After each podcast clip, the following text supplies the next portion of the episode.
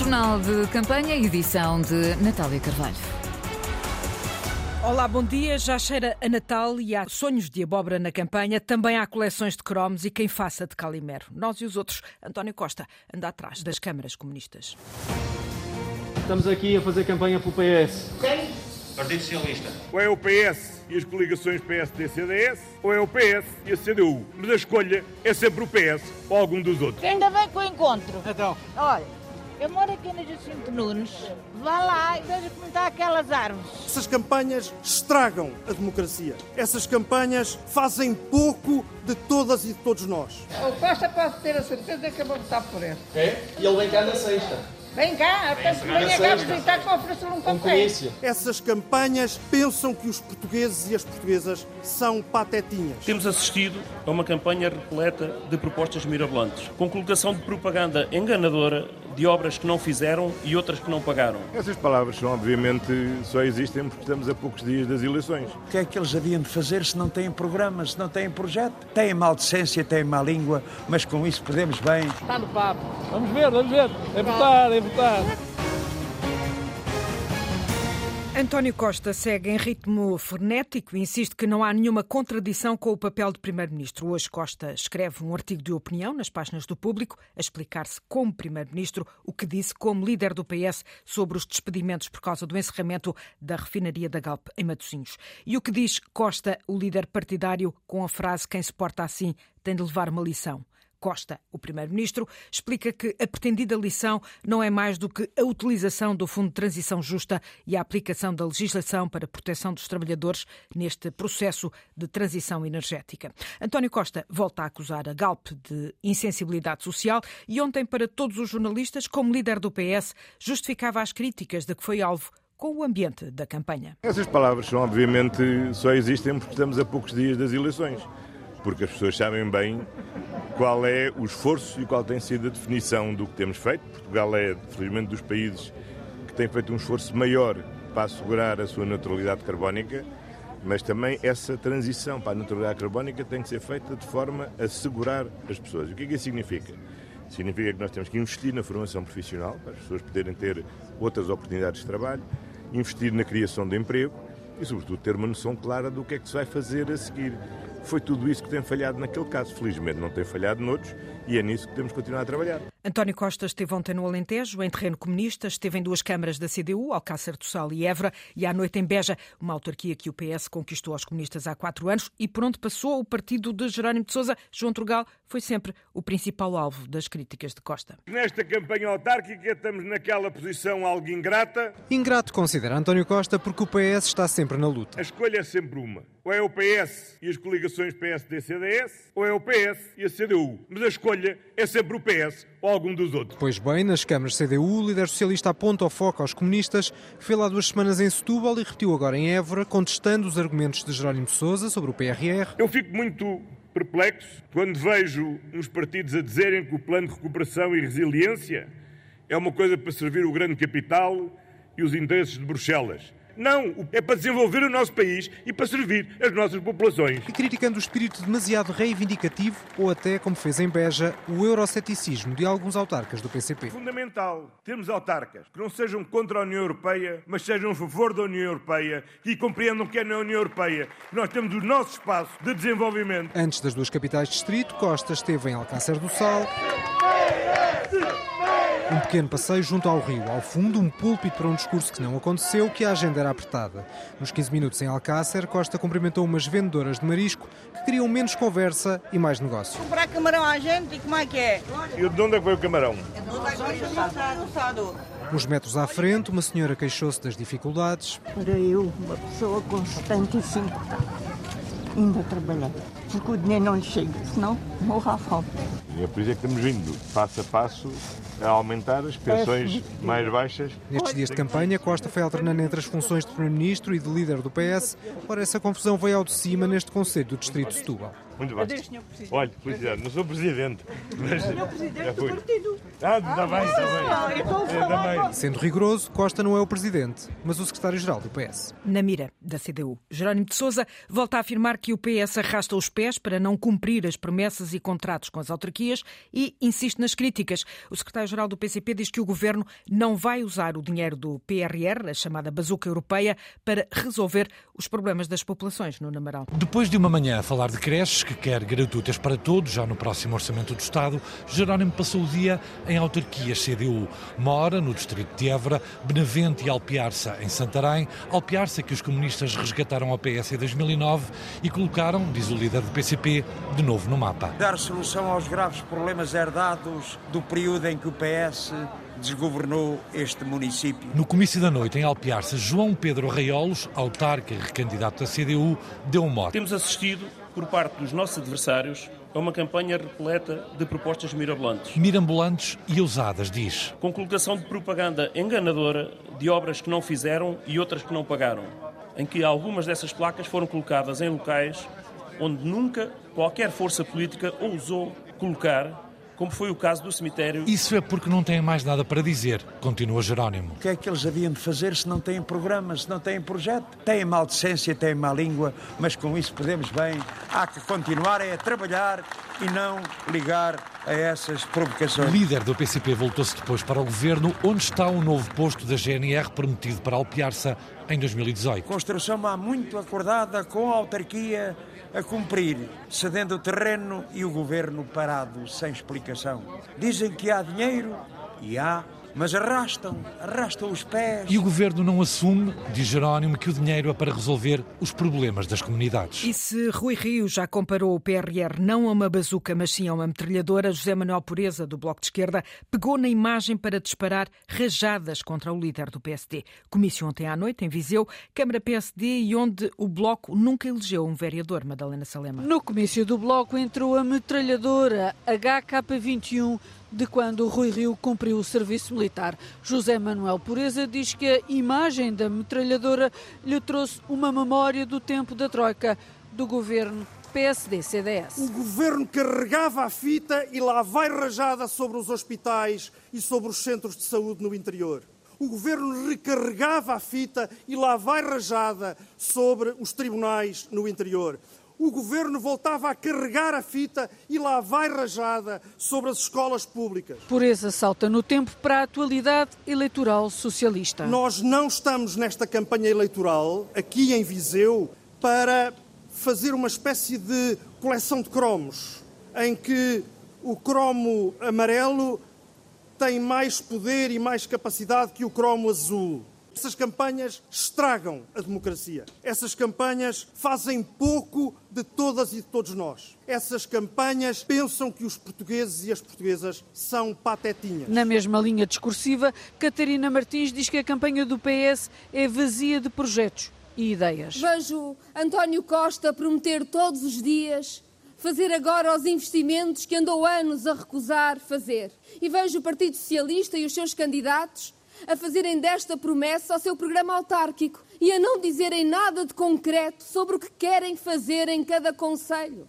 E isso é tão triste. Depois de ontem, hoje a líder bloquista voltou a apelar ao voto. A contrastar com as outras campanhas, a campanha de Rui Rio segue em ritmo brando. O líder do PSD recolheu a casa à meia da tarde, foi mais uma noite livre. Hoje vem a Lisboa para, ao lado do líder do CDS, estar num almoço de Carlos Moedas. Na capital, os programas de campanha de Carlos Moedas e Fernando Medina têm sido quase uma cópia. Ontem repetiram a colunagem. Os dois desceram a rua Moraes Soares em tempos e cores diferentes. Carlos Moedas chegou tarde e apanhou o comércio quase a fechar. Fernando Medina teve mais sorte. Num sobe e desce, o repórter João Vasco seguiu as duas arruadas.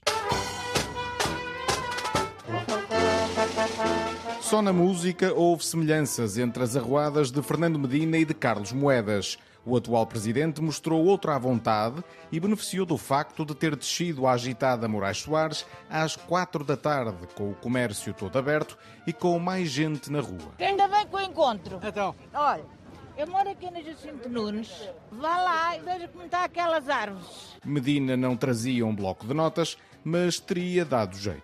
Tenho um mulher deficiente. Já várias vezes fiz pedido para me arranjarem uma casa da Câmara. Houve vários pedidos, mas também muitas selfies. Uma insólita ida do candidato ao segundo andar de um prédio para entregar rosas. Qual é a porta? e sonhos de abóbora numa pastelaria. Vocês têm com vergonha? Não, vergonha Olha, não. Isto é feito com abóboras especiais. Os sonhos eram tantos que ninguém ficou com fome. Agora ajudem lá, que é para não ser eu a comer sozinho. Não precisam de se filmar. Merenda comida, companhia desfeita. Vamos lá voltar à paiva Cossei. Encalhado no trânsito, Carlos Moedas chega 40 minutos atrasado e quando a arruada começa, já muitas lojas se preparam para fechar. O candidato não aparece sozinho. Tenho muito orgulho de estar aqui com a doutora Paula Teixeira da Cruz. Moedas recebe algumas manifestações de apoio de taxistas e lojistas, embora haja quem não esteja muito confiante na mudança. Estamos fartos disto. É verdade, é verdade, é verdade. Mas tenho a pessoa que não consegui. Uns metros mais abaixo, surge esta sugestão. Junto ao Ventura. Não, nós temos é que ser moderados. Antes desta resposta, Moedas tivera dois gestos que dão um chega para lá nesta ideia quando sublinhou que Lisboa é uma cidade aberta e plural. Our city is a city of diversity. E quando lançou uma saudação em hindu. Namaste, tudo bom para si. Moedas, o poliglota. Ainda em Lisboa, a campanha da candidata do Bloco, Beatriz Gomes Dias, contou com a ajuda do líder parlamentar, Pedro Filipe Soares, e da deputada Mariana Mortágua. Nas ruas de Campolide Mário Galego, o Bloco de Esquerda falou de habitação e mobilidade. Boa tarde. Aqui o Paulo. Os candidatos do Bloco, eu à Junta Freguesia aqui da nossa freguesia, a Beatriz à Câmara de Lisboa. A Beatriz e o Paulo apresentam-se na freguesia de Campolide e escutam os fregueses. Com quem é que eu posso ir falar? Fiz o IRS na junta e ainda não me veio o comprovativo em como eu fiz. É a Rua da Capela, a Rua de Santa Maritana, que ele só tem é, conversa. O André só tem a conversa. E o outro vai pelo mesmo. O que a gente precisava lá embaixo eram os sinais. Sinais para, para os peões? Sim, sim, porque a gente mora mesmo ali em frente à estrada, onde passam os carros, onde passam os autocarros e a gente ali não tem nada para atravessar. A candidata à Câmara, Beatriz Gomes Dias, registou algumas ideias. É preciso uma relação de maior proximidade com as comunidades para poder conhecer as suas necessidades e uh, estruturar uma intervenção que melhore as condições de vida. Em Campolido teve a ajuda do líder parlamentar do Bloco, Pedro Filipe Soares. Creio que uh, soube bem uh, entrar nesta dimensão do debate autárquico, colocando no centro aquilo que é fundamental para as pessoas, em particular políticas sociais, a habitação uh, e a questão da mobilidade. E também de Mariana Mortágua. Os lisboetas o que têm que decidir é se querem a maioria absoluta de Fernando Medina, que tanto contribuiu para a especulação imobiliária, para tornar Lisboa uma cidade postal, mas onde falta muita coisa para quem a habita, ou se querem uma cidade mais inclusiva e onde o Bloco de Esquerda possa ter um papel e possa ter força para impor políticas diferentes. No Porto, sondagem da Universidade Católica para a RTP dá a maioria absoluta a Rui Moreira, o PS a cair 10 pontos, ainda assim à frente do PSD, a CDU a segurar um lugar de vereador. Já nesta reta final de campanha, os candidatos apostam sobretudo em ações de rua. Rui Moreira encaixa as críticas dos eleitores, mas responde aos adversários. Tiago Barbosa Ribeiro, o candidato do PS, espera pelo apoio de António Costa, que vai lá no último dia de campanha. Até lá, bate-se por um resultado que não deixe ficar mal o partido. Seguem as arruadas. Luís Peixoto. Estamos aqui a fazer campanha pelo PS. Quem? Partido Socialista.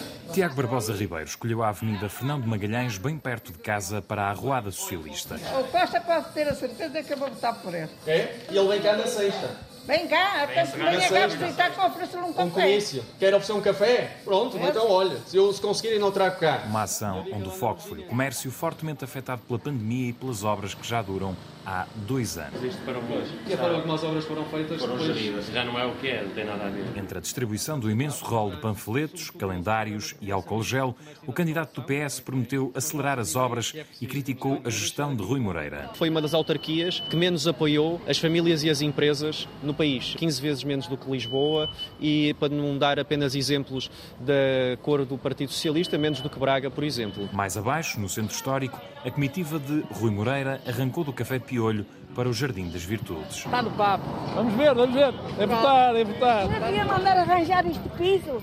Que é para os velhotes que irem aqui, que isto é tal dizendo a velha. Estava não a dizer, mas estou... Olha, ando com o joelho assim. Tem razão, tem razão. O atual autarca fintou as críticas na derradeira campanha e, de sorriso nos lábios, comentou assim a decisão da CNE de remeter as queixas do PST Porto contra Rui Moreira ao Ministério Público. Faz queixinhas todos os dias. Aliás, a melhor queixinha do PSD foi relativamente a Pedro Santana Lopes, um dos seus líderes históricos. Viram o que aconteceu. Eu prefiro fazer campanha, mas pronto, mas cada um faz como quer. Rui Moreira, confortável nas sondagens, aproveitou também para pedir pedir mais polícia ou a reabertura de bares e discotecas para evitar insegurança e fenómenos de botelhão. Na Figueira da Foz são seis os candidatos a estas eleições autárquicas. Pedro Santana Lopes procura um regresso ao passado e excluir cenários que não passem pela vitória. Santana vem baralhar as contas de Pedro Machado, apoiado pelo PSD, e do atual presidente Carlos Monteiro, que tenta assegurar a Câmara para o PS. Mais logo, convocou para um comício a ajuda da ministra Marta Temido. A repórter Rita Soares acompanhou por estes dias a campanha dos candidatos do PS e do PSD. Foi bom. Foi? Este agosto foi muito bom, graças a Deus. Aqui foi. Agosto já lá vai. Agora, com setembro a mais de metade, as contas no mercado de barcos são outras. Margarida foi minha aluna. Muito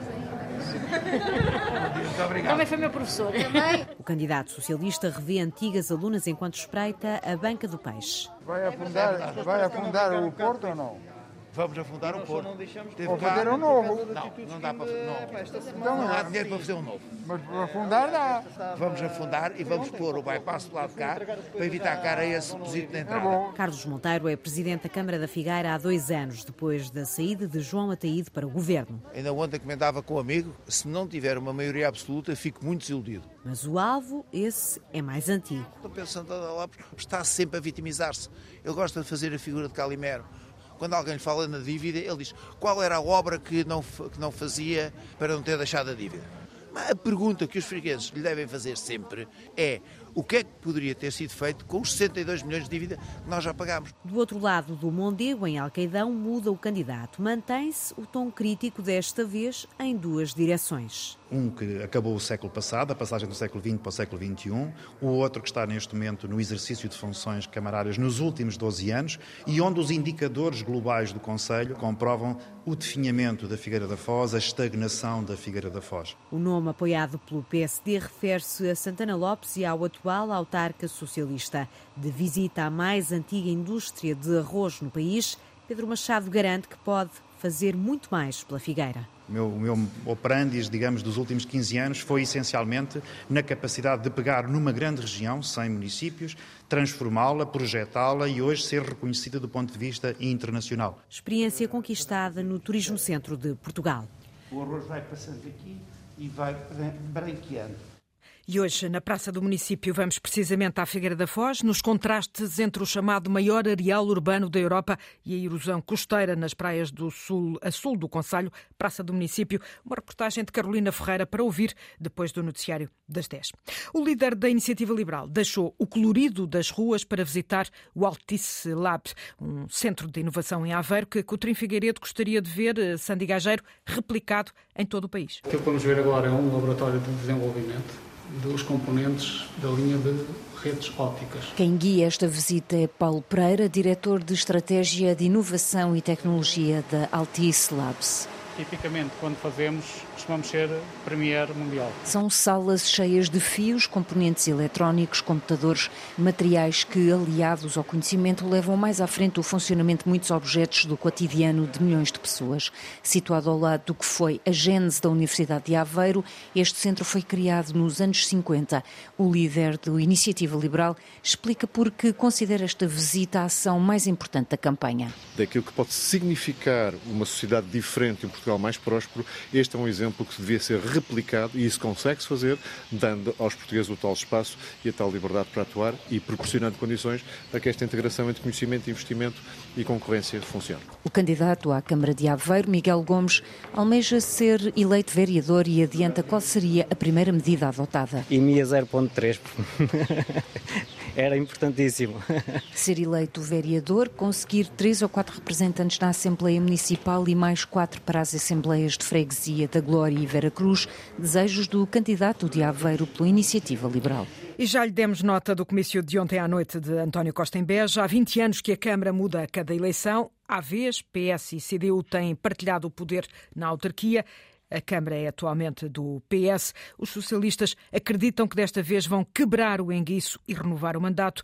A CDU quer recuperar a vitória, Paulo Nobre. Nas últimas cinco eleições, ninguém conseguiu renovar o mandato em Beja. Em 20 anos, PS e CDU têm-se revezado no poder. Agora, o socialista Paulo Arsénio está convencido que vai ser reeleito. Com o nosso histórico do trabalho dos últimos quatro anos, haverá uma votação permitirá a vitória da nossa candidatura. O maior adversário é Vítor Picado, candidato CDU, apostado numa reviravolta. Acima de tudo, acreditamos no trabalho que fizemos no passado e no trabalho que estamos a fazer. Mesmo ao longo destes quatro anos em que tivemos em regime de não permanência, sempre tivemos com uma postura construtiva, proativa, falando com as pessoas, com as entidades. É por isto que Vítor Picado considera que vencer é o resultado natural. Paulo Arsénio contrapõe. Se fosse pelo mérito do mandato, eu não tenho dúvidas que ganharíamos com a maioria absoluta. Mas a política não é uma ciência exata.